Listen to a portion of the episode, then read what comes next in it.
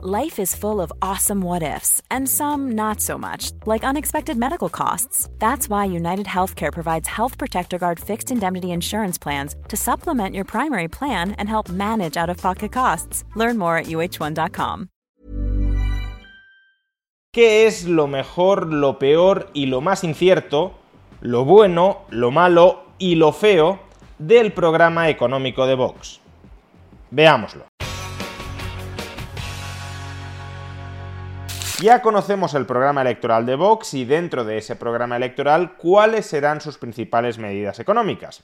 Y entre esas medidas económicas encontramos algunas que están bien o muy bien, otras que están mal o muy mal, y algunas que estarán bien o estarán mal según cómo las apliquen, pero por desgracia el programa económico de Vox no nos da pista alguna de cómo las aplicarán. ¿Cuáles son esas medidas económicas que están bien, esas que están mal y esas que Vox no nos deja adivinar si estarán bien o estarán mal? Pues buscando un paralelismo con la película lo vamos a clasificar como lo bueno de Vox, lo feo de Vox y lo malo de Vox y aún otras que sean feas en el sentido de que Vox no nos deja entrever cómo se van a aplicar.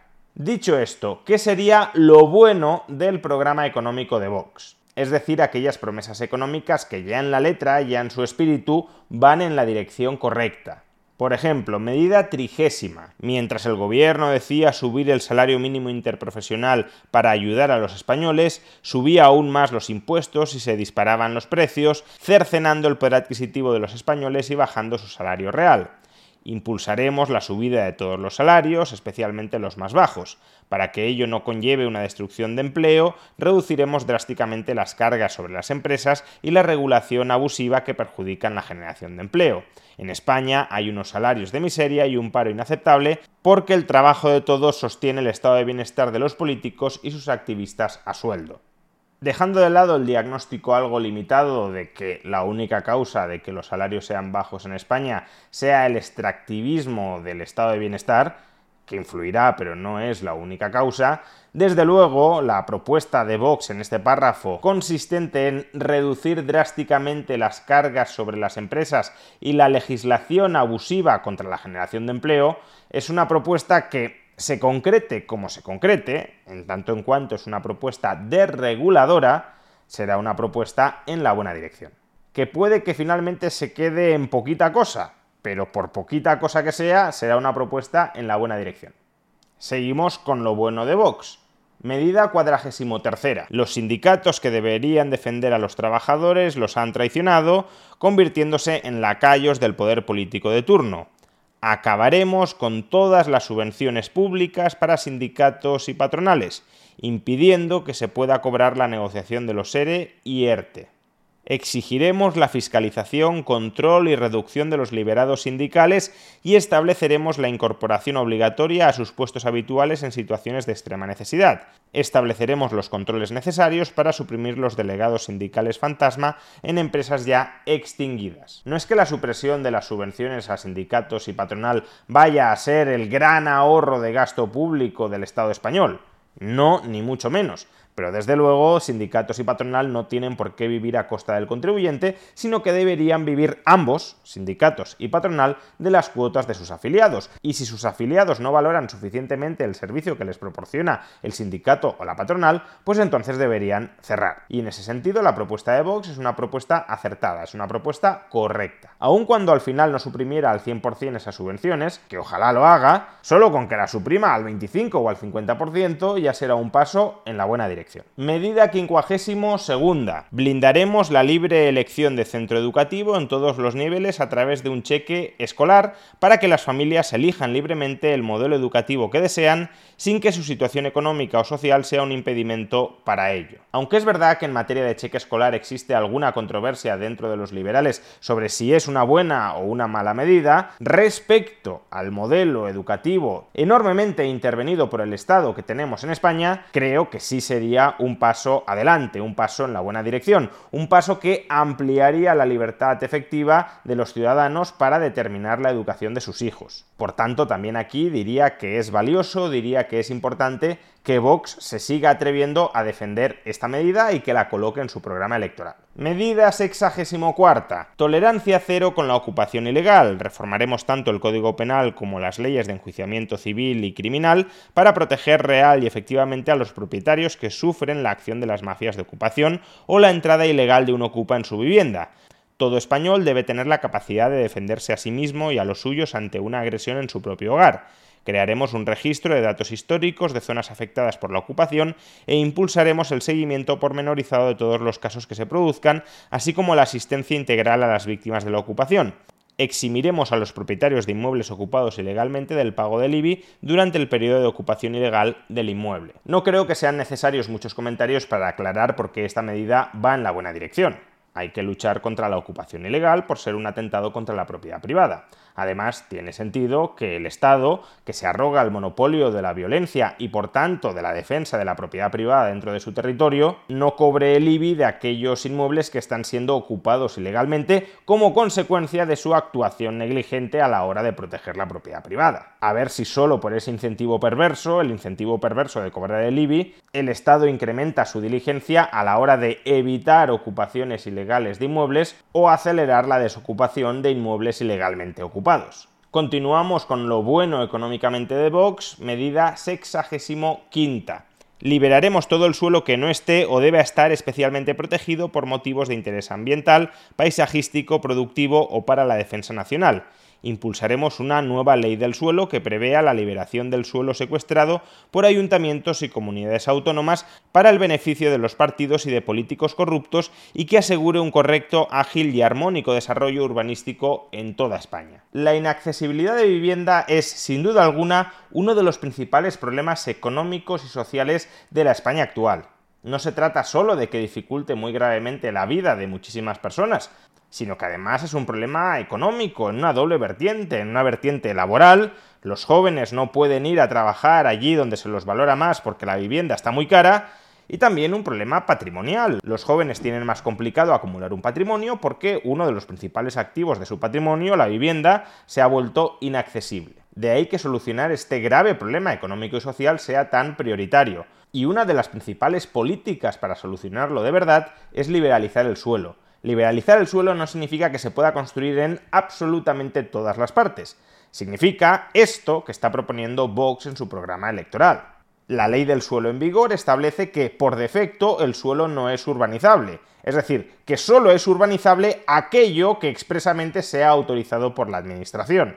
Lo que propone Vox es hacerlo al revés, que todo el suelo sea por defecto urbanizable, salvo aquel suelo que las administraciones públicas, por diversos motivos, declaren no urbanizable. Pero en este caso ya cambia radicalmente la película, porque la administración pública tiene que justificar por qué un cierto suelo no ha de poder urbanizarse. No es como ahora, que no tiene que justificar nada, no se puede edificar en ningún lado, ¿por qué? Pues porque así está por defecto. Si la administración pública quiere denegar a un propietario o a un conjunto de propietarios la posibilidad de urbanizar esos suelos, tendrá que justificarlo, tendrá que buscar causas razonables que permitan argumentarlo. Por tanto, de nuevo se trata de una buena medida y siguiendo con propuestas del mercado inmobiliario, medida 72 segunda, acabaremos con la expropiación temporal de inmuebles y con el control de rentas en el contrato de arrendamiento puestos en marcha en los últimos años por distintas regiones. Y propuesta 77 séptima, derogaremos la ley por el derecho a la vivienda aprobada por el gobierno de Sánchez, la cual no contribuirá a conseguir vivienda más asequible, hundirá el mercado del alquiler, altera el contenido esencial del derecho de propiedad consagrado en el artículo 33 de la Constitución y ampara la ocupación ilegal. En su momento ya un vídeo a explicar por qué la nueva ley de la vivienda aprobada por PSOE, Podemos, Bildu y Esquerra Republicana de Cataluña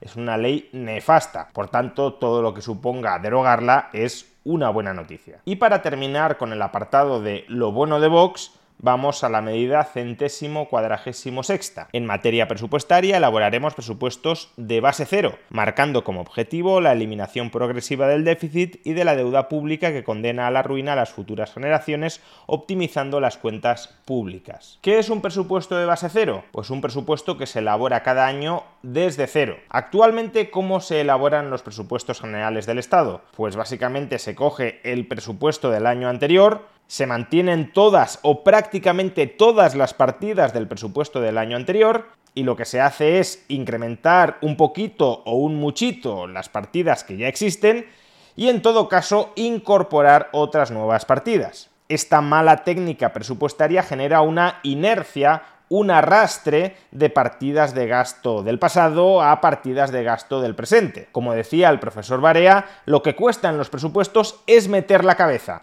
Pero una vez consigues entrar en el presupuesto, es decir, una vez consigues que el presupuesto de una autonomía o de la Administración General del Estado contenga una transferencia en tu favor, entonces ya la disfrutas prácticamente de por vida, porque en cada nueva elaboración presupuestaria no se revisan todas las partidas desde cero, sino que se parte de ellas y se incrementan gradualmente. Por eso lo que propone Vox, un presupuesto de base cero, elaborar cada año el presupuesto desde cero, no mirando qué había el año pasado, sino simplemente planteándose en qué debemos gastar el dinero este año, al margen de aquello en lo que lo hayamos gastado el año pasado. Lo del año pasado no es necesariamente vinculante para este. Miremos al futuro, no al pasado. Pues esta técnica presupuestaria, presupuesto de base cero, es una buena técnica presupuestaria.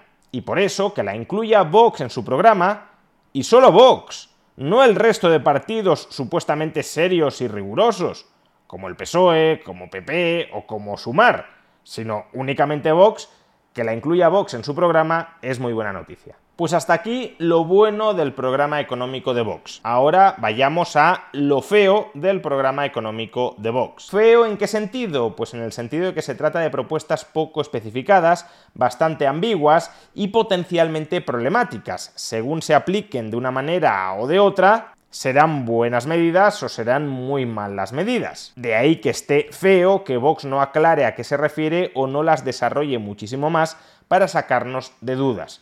Un ejemplo clarísimo de lo feo de Vox en materia económica es su apartado fiscal. Como ya expliqué en el vídeo de ayer, Vox promete una muy profunda bajada de impuestos. Fabuloso, pero al mismo tiempo no plantea un recorte equivalente del gasto público. De manera que o bien nos está mintiendo, es decir, no piensa recortar los impuestos ni mucho menos en tanto como ha prometido, o bien recortará los impuestos con cargo a deuda, lo cual supondrá endeudar a las generaciones futuras, o bien ejecutará recortes del gasto mayores de los que ha anunciado, pero que no nos ha comunicado. Y por tanto nos está manipulando, nos está ocultando información. En cualquiera de estos tres casos estaremos ante una promesa problemática, criticable ya sea porque no cumple lo prometido, ya sea porque no se endeuda o ya sea porque no nos comunica qué gastos va a recortar, qué gastos va a dejar de financiar con esa rebaja de impuestos. Y en este sentido, más ejemplos de lo feo de Vox, pues medida trigésimo primera. Promoveremos el empleo estable, duradero y de calidad mediante la reducción de las cotizaciones en las empresas que contraten a trabajadores españoles de manera indefinida, bonificando al 100% los nuevos empleos creados durante el primer año para cualquier edad y al 50% en el segundo De nuevo, la medida podría ser eficaz, podría llegar a tener sentido, pero si uno no cuadra las cuentas de la seguridad social, que están enormemente desequilibradas después de las pésimas reformas en materia de pensiones que ha ejecutado el gobierno de PSOE Podemos, si uno no cuadra las cuentas de la seguridad social, si no especifica cómo piensa cuadrarlas, pues no deja de ser un brindis al sol. Algo parecido ocurre con la propuesta 38. Nuestros jóvenes son víctimas de un círculo vicioso donde solo se les ofrece paro o precariedad una situación insostenible que la reforma laboral del gobierno ha empeorado aún más. Derogaremos la reforma laboral de Yolanda Díaz, que ha maquillado las cifras de temporalidad sin adoptar medidas reales contra la precariedad y que beneficia a los sindicatos mayoritarios que han traicionado a los trabajadores. A su vez, impulsaremos una reforma laboral que escuche a los verdaderos agentes sociales. ¿Es mejorable la legislación laboral española? Sin duda, mucho. Ahora bien, ¿cualquier derogación y cualquier nueva reforma laboral supone una mejoría con respecto a lo que hay? No. Por ejemplo, la regulación laboral previa a 2012 era mucho peor que la actual. Por consiguiente, en este campo sí hay margen para empeorar muy sustancialmente. Y si Vox nos dice derogaré la reforma laboral y aprobaré una nueva reforma laboral, pero no nos indica cuál sería el contenido, cuáles serían las líneas maestras de esa nueva reforma laboral, pues entonces es muy complicado evaluar si será un cambio a mejor o a peor, sobre todo si añade la coletilla de impulsaremos una nueva reforma laboral que escuche a los verdaderos agentes sociales. ¿Y cuáles son esos verdaderos agentes sociales? Que no estoy diciendo que los sindicatos y la patronal actual sean verdaderos agentes sociales, pero ¿a quién tiene Vox en la cabeza cuando dice que esos son falsos y hay otros que son verdaderos a los que sí habría que escuchar? Por ejemplo, a Solidaridad, el sindicato de Vox. Entonces simplemente sería un quítate tú para ponerme yo. Y para terminar con lo feo, lo indefinido, lo incierto del programa económico de Vox, medida 76.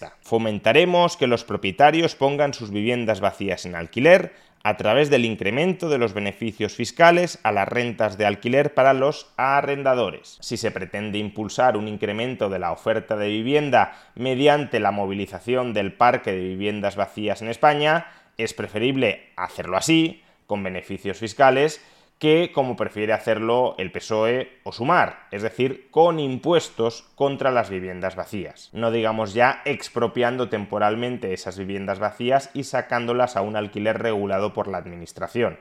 Ahora bien, y como ya hemos mencionado con respecto a la reforma fiscal que plantea Vox, si no se presenta una memoria económica donde todas estas medidas estén adecuadamente cuadradas con los gastos del Estado que pretende mantener Vox, pues no sabemos si son medidas sostenibles que pueden terminar generando más daño que beneficios. De ahí que la coloquemos dentro de la categoría de lo feo. Y vayamos ahora con el bloque de lo malo, aquellas medidas económicas de Vox que están mal que son incorrectas, que serán dañinas. Empecemos con la medida 36. Apoyaremos decididamente a los trabajadores autónomos mediante la exoneración de la cuota a aquellos cuyos ingresos netos no lleguen al salario mínimo interprofesional y la bonificación total a los autónomos que estén de baja. A su vez, tomaremos las medidas necesarias para acabar con la figura del falso autónomo que afecta a todos los ámbitos laborales. Y claro, después de escuchar esta medida, muchos me preguntaréis, ¿por qué esto es malo? Si esto suena bastante bien. Quizá la última parte no, la de utilizar al Estado para perseguir a aquellos que considere el propio Estado que es un falso autónomo, etc. Pero en cualquier caso la primera parte sí suena bien. Y no disputo que suene bien y que esté bien. Si he colocado este punto en el apartado de lo malo, es por lo que implícitamente nos está diciendo. Vox no propone reformar, derogar el nuevo sistema de cotizaciones sociales que aprobó el gobierno de PSOE Podemos, un nuevo sistema de cotizaciones sociales que priva a los autónomos del derecho a definir su base de cotización. Durante décadas y hasta que llegó PSOE Podemos al gobierno, los autónomos podían escoger entre un mínimo y un máximo la base por la que querían cotizar y la base por la que querían devengar derechos futuros contra el sistema de seguridad social. Desde la reforma de PSOE Podemos esto ya no es así. Los autónomos han de cotizar sí o sí en función de sus ingresos reales, quieran o no quieran recibir beneficios futuros del sistema de seguridad social. Vox no enmienda este perverso sistema que priva de libertad de autonomía a los trabajadores autónomos, sino que añade una mejora que puede ser interesante, que puede ser razonable, aunque de nuevo habría que ver cómo cuadra con la sostenibilidad de la seguridad social, que es exonerar de la cotización social a aquellos autónomos que no lleguen a unos ingresos iguales al salario mínimo, de acuerdo, pero condena a todos los otros autónomos a tener que cotizar en contra de su voluntad según sus ingresos reales. Por tanto, y como también dije respecto al Partido Popular, Vox ha traicionado a millones de autónomos. Se traga la reforma de las cotizaciones sociales del ministro Escribá. Introduce algún cambio, pero en última instancia consolida, convalida este giro copernicano en el régimen de cotizaciones sociales de los trabajadores autónomos que ha aprobado el sanchismo. Es algo que ha comenzado este año. Y pese a ser una innovación sanchista que acaba de empezar este año, Vox se lo come con patatas y la indigestión de esas patatas es para todos los trabajadores autónomos. Algo similar cabe decir con respecto a la medida cuadragésimo segunda. A nuestros mayores se les ha chantajeado con sus pensiones y se sigue haciendo con fines partidistas mientras sentencian el futuro de nuestros hijos. La solución estructural a largo plazo debe ser el incremento de la natalidad frente al invierno demográfico que asola nuestra nación Aseguraremos la sostenibilidad del sistema de pensiones desmontando el sistema autonómico, poniendo fin a las duplicidades administrativas, reduciendo el número de ministerios, consejerías, diputados y parlamentos y terminando con el despilfarro político. Esto del recorte del gasto político, por lo visto, da para mucho. En el vídeo de ayer ya vimos que el recorte del gasto político, el desmontaje del Estado autonómico, la lucha contra los chiringuitos, contra las duplicidades, etc., iba a financiar una reforma fiscal gigantesca, un agujero de más de 60.000 millones de euros. Pues bien, ahora no solo va a financiar esa reforma fiscal, sino también la sostenibilidad futura del sistema de pensiones público. Puestos a pedir, no sé por qué no se lanzan a financiar también con esta medida nunca cuantificada, no lo olvidemos, una duplicación o triplicación de las pensiones de nuestros mayores. Total, si el desmontaje del Estado autonómico y el recorte del gasto político es un pozo sin fondo de recursos con lo que se puede financiar absolutamente todo sin echar nunca una sola cuenta que justifique el coste económico de las medidas que estás planteando. Es, como ya dije en el vídeo de ayer, el equivalente en la izquierda a lo pagarán los ricos. Aquí lo pagará el recorte del gasto político y ya está, no hay más que discutir. Y dejando de lado esto, que ya es suficientemente grave, lo verdaderamente grave de este punto es de nuevo lo que implícitamente nos está diciendo. Es decir, que Vox no pretende desmontar la reforma del sistema de pensiones aprobada por el gobierno de PSOE Podemos, nuevamente por el ministro Escribá. Vox dice que dejará el sistema de pensiones tal cual está ahora, pero lo volverá sostenible gracias a la demografía. Ya llegamos un poquito tarde para esto básicamente porque los problemas financieros del sistema de pensiones, a raíz de la jubilación masiva de la generación del baby boom, se van a dar en la década de los 40 y de los 50. Por tanto, por mucho que quieras estimular ahora la natalidad, los trabajadores autóctonos del futuro que deberían sostener el sistema de pensiones ya deberían haber nacido. Pero bueno, nos dicen que lo volverán sostenible con la natalidad y con el desmontaje del Estado autonómico y con la lucha contra el gasto político y demás palabras vacías que nunca se sustancian en ninguna cuenta bien echada. Pero lo que hay ahora mismo del sistema público de pensiones es When you're ready to pop the question, the last thing you want to do is second guess the ring. At BlueNile.com, you can design a one-of-a-kind ring with the ease and convenience of shopping online. Choose your diamond and setting. When you find the one, you'll get it delivered right to your door. Go to Bluenile.com and use promo code LISTEN to get $50 off your purchase of $500 or more. That's code LISTEN at Bluenile.com for $50 off your purchase. Bluenile.com code LISTEN.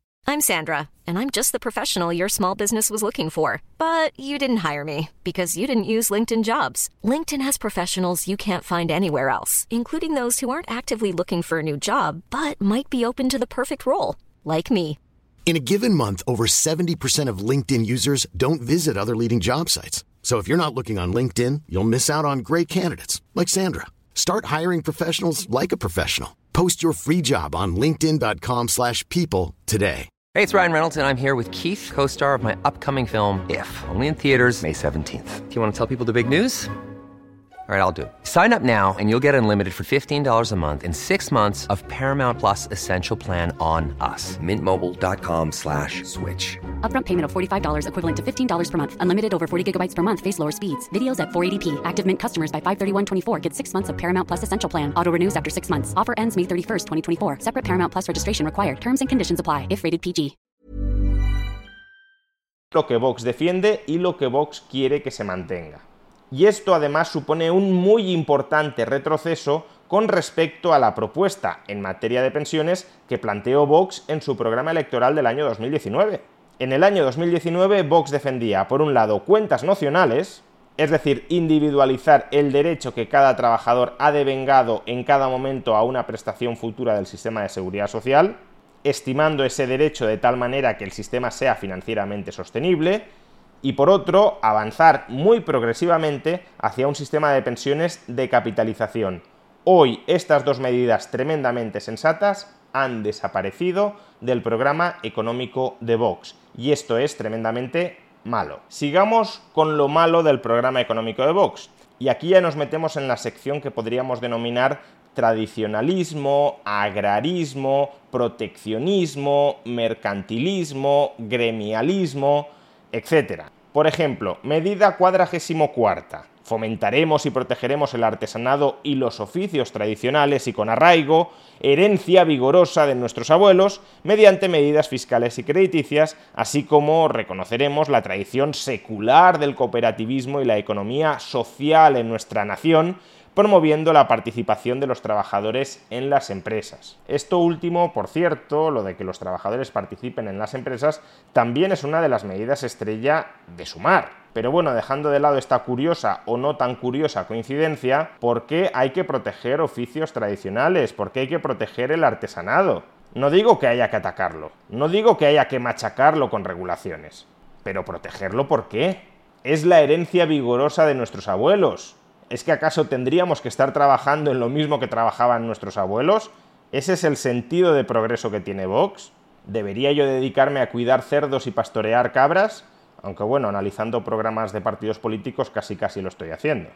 Si un determinado oficio, si una determinada profesión deja de cumplir una función social para terceros, lo que tiene que hacer evidentemente es desaparecer uno podrá decir, si una persona lleva muchos años en su oficio y está cerca de jubilarse y ha habido un cambio tecnológico o de gustos de los consumidores que lleva a que su oficio, lo único que sabe hacer, no valga para nada y por tanto no pueda ganarse la vida, hay que ayudar a esa persona para llegar a la jubilación. De acuerdo, sería otro debate, pero es que Vox no está defendiendo eso. Vox aquí no está defendiendo que hay que proteger a los trabajadores cuyos oficios están en peligro de extinción. Vox está diciendo que hay que proteger los oficios que están en peligro de extinción. Vox está defendiendo que los oficios tradicionales hay que perpetuarlos en la medida de lo posible en el tiempo. ¿Por qué? Que nuestros abuelos vivieran de un determinado modo no significa necesariamente que vivieran mejor que nosotros, y no significa ni mucho menos que nosotros debamos vivir como ellos. Si a Buxadé le gusta estéticamente que siga habiendo toneleros o afiladores, que los subsidie, pero de su bolsillo no del mío. Sigamos con lo malo de Vox, en este caso las medidas 73 y 74. Impulsaremos la homogeneización de normativa turística en materia de viviendas con fines turísticos para toda España. Esta homogeneización normativa garantizará la competencia en igualdad de condiciones con el resto de alojamientos turísticos como hoteles o campings. Velará por la preservación de los derechos de los vecinos residentes y la vida de los barrios y pondrá límite al encarecimiento que la proliferación masiva de pisos turísticos causa en el precio de la vivienda. Y a su vez, la saturación y masificación de los cascos históricos de pisos turísticos ha dinamitado la armonía entre residentes y turistas, preservaremos los derechos de los vecinos residentes y pondremos fin a un modelo turístico poco respetuoso que está contribuyendo a la degradación de nuestros barrios y a la expulsión de los vecinos de sus hogares. Nuestros barrios no pueden convertirse en parques temáticos. Básicamente Vox le está declarando la guerra al piso turístico. Es decir, le está declarando la guerra al derecho de propiedad de los ciudadanos porque les está diciendo a los ciudadanos que no pueden utilizar su piso como esos ciudadanos quieren utilizarlo. Si se lo alquilan a un español a largo plazo, bien, si se lo alquilan a un turista normalmente extranjero, mal. Y cuidado, no estoy diciendo que la proliferación de pisos turísticos no pueda implicar retos y problemas. Retos y problemas que en el extremo podrían llegar a justificar una limitación de ese derecho de propiedad. Lo que no tiene mucho sentido es justificar esa limitación exante y para todos. La forma en la que deberían regularse los pisos turísticos es tal como se regularían en una urbanización privada. Una urbanización privada es un conjunto de propietarios de viviendas que tienen normativas comunes consensuadas entre todos ellos. Podría haber urbanizaciones privadas que permitieran los pisos turísticos y otras que no las permitieran. Todo dependería de las preferencias de los propietarios de los pisos que integran la urbanización privada. Lo que no se puede presuponer es que todos los propietarios en todas las urbanizaciones tienen exactamente las mismas preferencias y por tanto que todas las urbanizaciones adoptarían una misma normativa al respecto. Por eso, cualquier regulación de los pisos turísticos debería ser enormemente descentralizada. Los problemas que pueden tener con los pisos turísticos los vecinos de un determinado barrio, de una determinada ciudad, no tienen por qué ser en absoluto los mismos que tengan los vecinos de otro barrio, de otra ciudad con los pisos turísticos. Quizá los primeros se perciben como perdedores netos de los pisos turísticos y los segundos como ganadores netos de los pisos turísticos. Si el segundo barrio, por ejemplo, vive esencialmente del turismo, pues no creo que muchos de sus residentes quieran prohibir esta actividad turística. De ahí que, insisto una vez más, el principio básico para regular los pisos turísticos debería ser la descentralización normativa. Y Vox está planteando todo lo opuesto. En su punto 73 está diciendo que quiere homogeneizar la regulación de los pisos turísticos en toda España. ¿Qué relación guardará la problemática con los pisos turísticos del centro histórico de una localidad costera cuyos residentes vivan masivamente del turismo con la problemática con los pisos turísticos del centro histórico de Madrid? ¿No ves que las reglas no pueden ser comunes, que las reglas han de ser distintas? Por tanto, ¿por qué quieres homogeneizar la normativa de los pisos turísticos? Pues ellos mismos nos lo dicen, para evitar la competencia desleal hacia hoteles y campings, es decir, que se trata en última instancia de una medida para proteger, en última instancia, al lobby hotelero frente a la competencia que les plantean los pisos turísticos. Claro que los hoteles no quieren que haya pisos turísticos y tampoco quieren que haya más hoteles. Quieren tener su cuota de mercado amarrada y protegida a través de la regulación, y eso es lo que les está proporcionando Vox. Sigamos con lo malo. Medida 78. octava. Promoveremos un urbanismo amable para las familias arraigado y armonioso con el entorno, fomentando la rehabilitación de los estilos regionales y la protección de las fachadas tradicionales, incluyéndolos en los catálogos de bienes de interés cultural. Rechazamos por ello proyectos globalistas como la llamada nueva Bauhaus europea que impulsan los burócratas de Bruselas que, con la coartada del fanatismo climático y la eficiencia energética de los edificios, pretende uniformizar la realidad de nuestras ciudades. Claro que hay que rechazar el urbanismo centralizado y homogeneización de Bruselas, pero es que Vox en última instancia pretende hacer algo similar pretende planificar en el conjunto de España cómo ha de ser el urbanismo en cada ciudad más regulaciones urbanísticas, más rigidez urbanística, más paternalismo urbanístico. Eso es lo que está proponiendo Vox. Como a Buxadé no le gustan los turistas y le gustan los edificios tradicionales, pues sale a echar a los turistas y a imponer que los edificios tengan un diseño tradicional. Bueno, pues que se compre Buxadé un palacete, que lo rehabilite y que viva en él, pero a los demás que les deje tranquilos. Sigamos, medida octagésimo cuarta exigiremos la imposición de aranceles a los productos agrícolas provenientes de Marruecos con el fin de que no copen el mercado nacional y europeo en detrimento de los productos españoles. Esto es que está todo mal y no sé muy bien por dónde empezar. Primero, la política arancelaria no es una política del gobierno de España, es una política europea. Nos guste o no nos guste, pero salvo que Vox esté planteando salir de la Unión Europea, que al menos en su programa no lo especifica, esto es algo que el gobierno de España no puede hacer, porque es una competencia que desde hace muchos años ya ha sido trasladada, de nuevo, nos guste o no nos guste, a Bruselas. Segundo, si el consumidor español quiere comprar un producto de Marruecos, que sabe además que es de Marruecos, ¿por qué se lo tienes que impedir? ¿Por qué lo tienes que penalizar? ¿Por qué le has de empujar a que compre producto nacional que a lo mejor lo considera o más caro o de peor calidad, o simplemente quiere comprar producto marroquí, ¿Por qué lo has de empujar a que compre algo que no quiera comprar? Y tercero, entrar en una guerra comercial con Marruecos es bastante disparatado. Ahora mismo España le exporta a Marruecos más de lo que importa de Marruecos. Si le metiéramos aranceles a Marruecos, Marruecos haría lo propio. Y por tanto los consumidores españoles saldrían perdiendo porque tendrían que pagar más por la mercancía marroquí y también los empresarios españoles que venden a Marruecos saldrían perdiendo, porque sus productos allí serían más caros y menos competitivos con respecto a los productos marroquíes locales. Por tanto, es una medida liberticida, contraria al libre comercio, que además no tiene ningún sentido. Y por si alguien pensaba que esta medida arancelaria proteccionista contra Marruecos es en el fondo una medida geopolítica para tratar de arruinar la economía de un país que en el futuro nos puede terminar haciendo militarmente mucho daño, es decir, que no fuera una medida realmente económica, sino que tuviese otra intencionalidad detrás, por si alguien pensara esto, Vayamos a la medida 86. Defenderemos el comercio local y el producto nacional frente a las grandes multinacionales y franquicias que eluden sus obligaciones fiscales, comercian con los datos digitales cosechados en España e impiden a nuestros pequeños comerciantes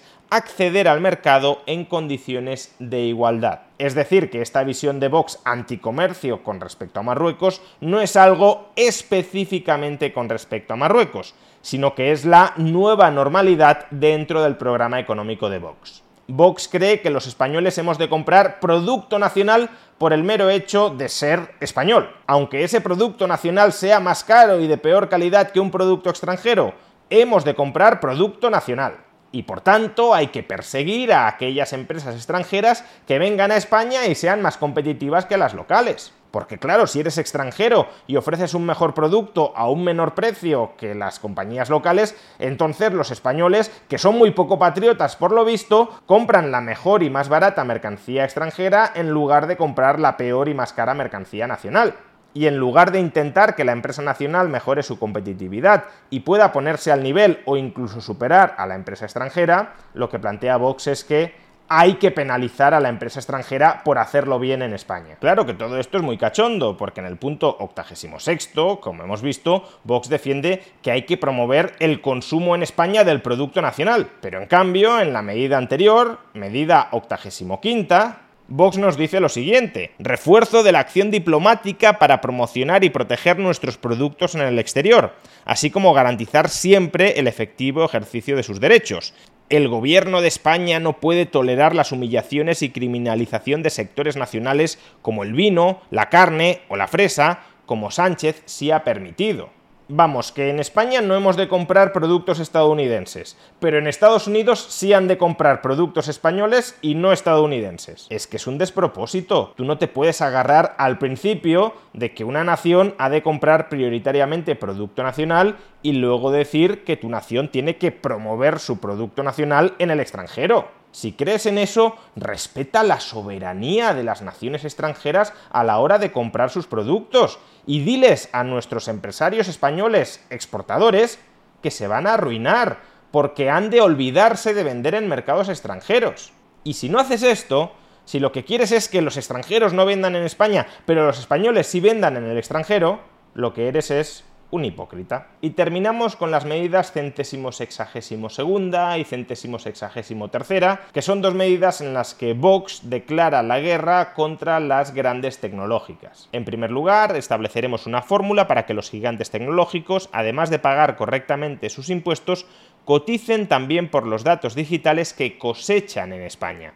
Hay que defender la soberanía nacional y personal de esos datos. Como primer paso, de acuerdo con la propuesta política de España Decide, se consultará al pueblo español mediante la aplicación del artículo 92 de la Constitución española, relativo a consultas sobre decisiones políticas de especial trascendencia, su voluntad sobre control del tratamiento y almacenaje de sus datos personales, especialmente por parte de empresas extranjeras. Se ve que si es almacenaje de empresas españolas es menos grave. Y en segundo lugar, cada vez que comemos, compramos, trabajamos, descansamos o hacemos deporte, estamos generando datos y difícilmente somos conscientes de la cantidad de información que compartimos sin saberlo.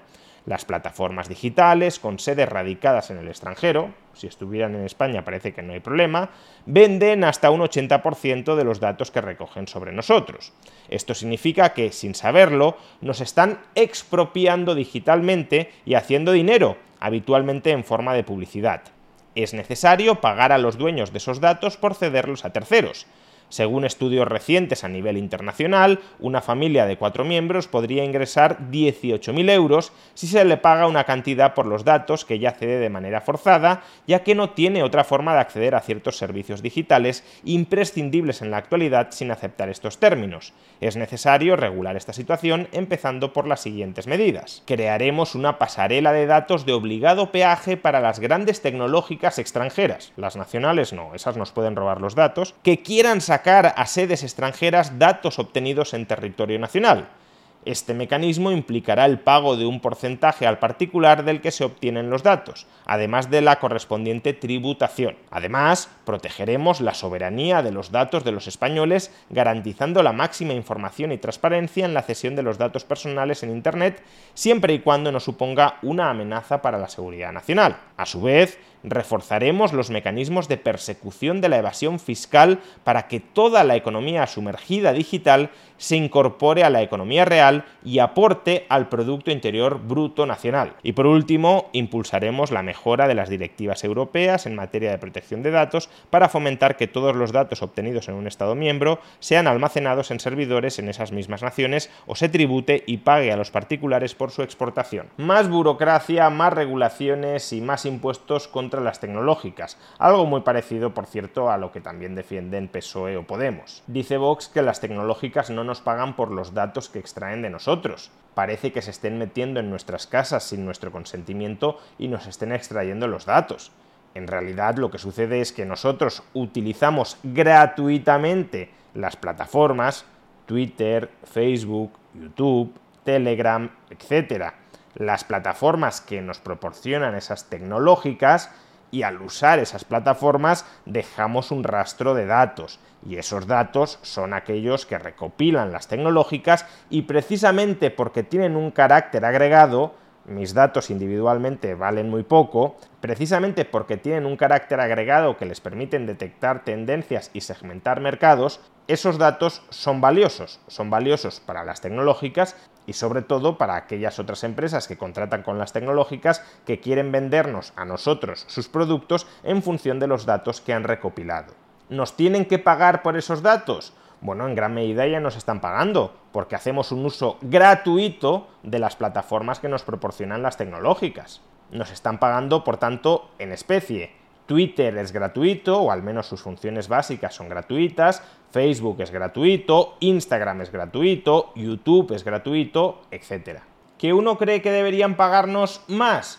Bueno, pues entonces no utilices esas plataformas porque no te compensará los datos que les estás regalando con los servicios gratuitos en especie que estás recibiendo. Ahora, habría que ver cuánto valora realmente cada uno sus propios datos personales, y me estoy refiriendo al tipo de datos personales que captan las tecnológicas. Es decir, si me gusta más este cómic o este otro cómic, si me gusta más esta serie de televisión o la otra, si quiero comprar estos pantalones o esta camiseta, etcétera y además datos personales que se recopilan y comercializan de manera anonimizada y agregada. Es decir, que tú y tus gustos no son individualizables dentro de ese mare magnum inmenso de datos.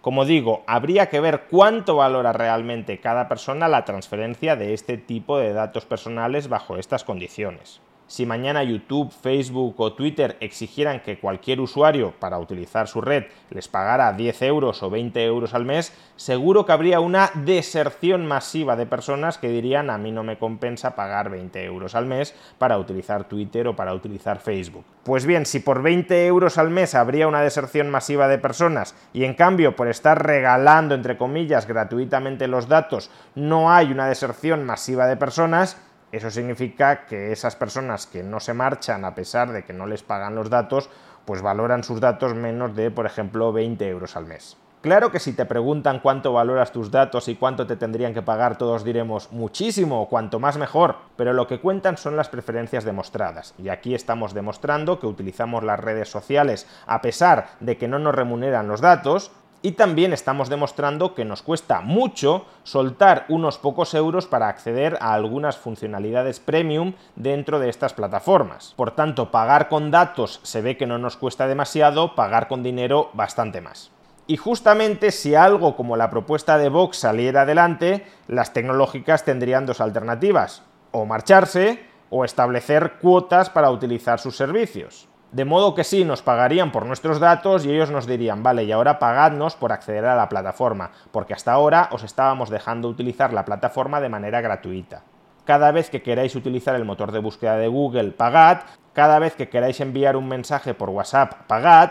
Cada vez que queráis colocar un tweet, pagad. Cada vez que queráis subir una fotografía en Instagram, pagad. Cada vez que queráis ver un vídeo en YouTube, pagad, etcétera, etcétera, etcétera porque entiendo que será recíproco. Si ellas nos tienen que pagar a nosotros por nuestros datos, nosotros tendremos que pagarlas a ellas por utilizar sus servicios. ¿O no? En definitiva, el programa económico de Vox es una mezcla de buenas ideas, de ideas deliberadamente indefinidas que según se terminen decantando por un lado o por el otro pueden ser buenas o malas, y por último también es un conjunto de malas ideas. Vox es una agrupación política que reúne a diversas familias ideológicas, conservadores, democristianos, algún liberal y también falangistas. Y este programa es una mezcla de las inquietudes, de las voluntades, de las preferencias, de los valores de todas y cada una de esas familias. De ahí que haya buenas medidas y de ahí que haya malas y muy malas medidas. Y que uno sea simpatizante de Vox no debería colocarle una venda en los ojos para reconocer todo esto, para reconocer que el programa económico de Vox no es ni mucho menos perfecto y que tiene muchísimos errores en su interior. Salvo que uno sea tan voluntariamente ciego como para no querer ver los defectos del partido político al que apoya, debería como poco reconocer todos esos defectos, aunque luego lo siga votando, pero al menos reconocer, denunciar e intentar cambiar todos esos defectos, porque al final lo que distingue a un simpatizante honesto de un fanático es eso, la capacidad para analizar honestamente los programas y criticarlos allí donde sea necesario criticarlos.